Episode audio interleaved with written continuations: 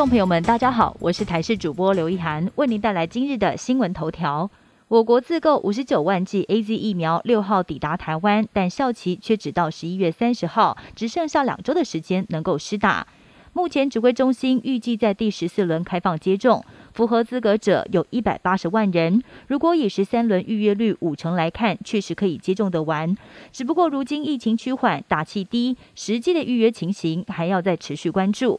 另外，也有民众担心，如果打到快要过期或者是已经过期的疫苗，是否会有安全上的问题呢？感染科医师表示，免疫生成性可能差了一些，但是安全性不会。春节不给一人一户居检原因曝光，入境确诊多五点六倍。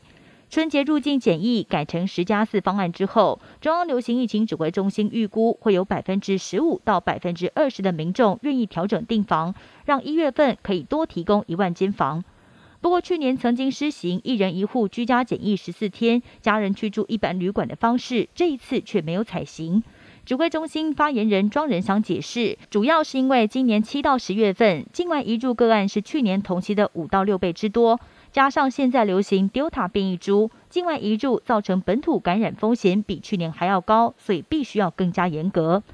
协助生能长辈复健，中医师到府把脉跟针灸。台湾面对高龄化挑战，因应长照需求，中医也成为了长期照护的一环。中医师工会理事长表示，在近年来已经培育具有居家医师认证的中医师到府进行居家医疗服务，并且也成立中医长期照顾服务资讯网，让不方便出门就医的民众可以上网透过中医地图寻找离家最近的中医诊所，或者是由专线协助媒合，民众只需要负担交通费就可以接受中医居家诊疗。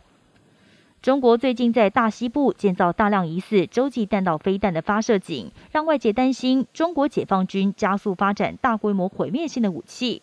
此外，最新卫星空拍照更发现，在新疆沙漠中有美国航母驱逐舰形状的标靶，很有可能就是解放军在模拟攻击的练习项目。中共不断提升对抗美国军事的能力，美国似乎要及早应应。东欧难民问题越演越烈，这两天有大批难民聚集在白俄罗斯跟波兰边境，试图要越过边界进入波兰。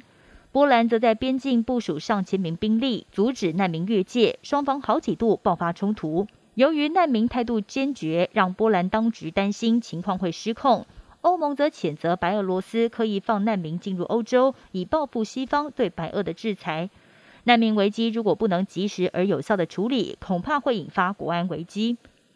高人气美国前总统奥巴马出席在英国举行的气候峰会，透过慷慨激昂的演说，呼吁全世界对抗全球暖化，一定要在现在当下展现危机意识，拿出行动。他也批评两大碳排放国中国和俄罗斯领导人缺席气候峰会，抗暖毫无诚意。奥巴马表示，他有信心，总统拜登能够让总值五千五百五十五亿美金的抗暖预算通过国会，让美国在抗暖行动上展现领导能力。以上新闻由台视新闻编辑播报，感谢您的收听。更多新闻内容，请锁定台视各界新闻以及台视新闻 YouTube 频道。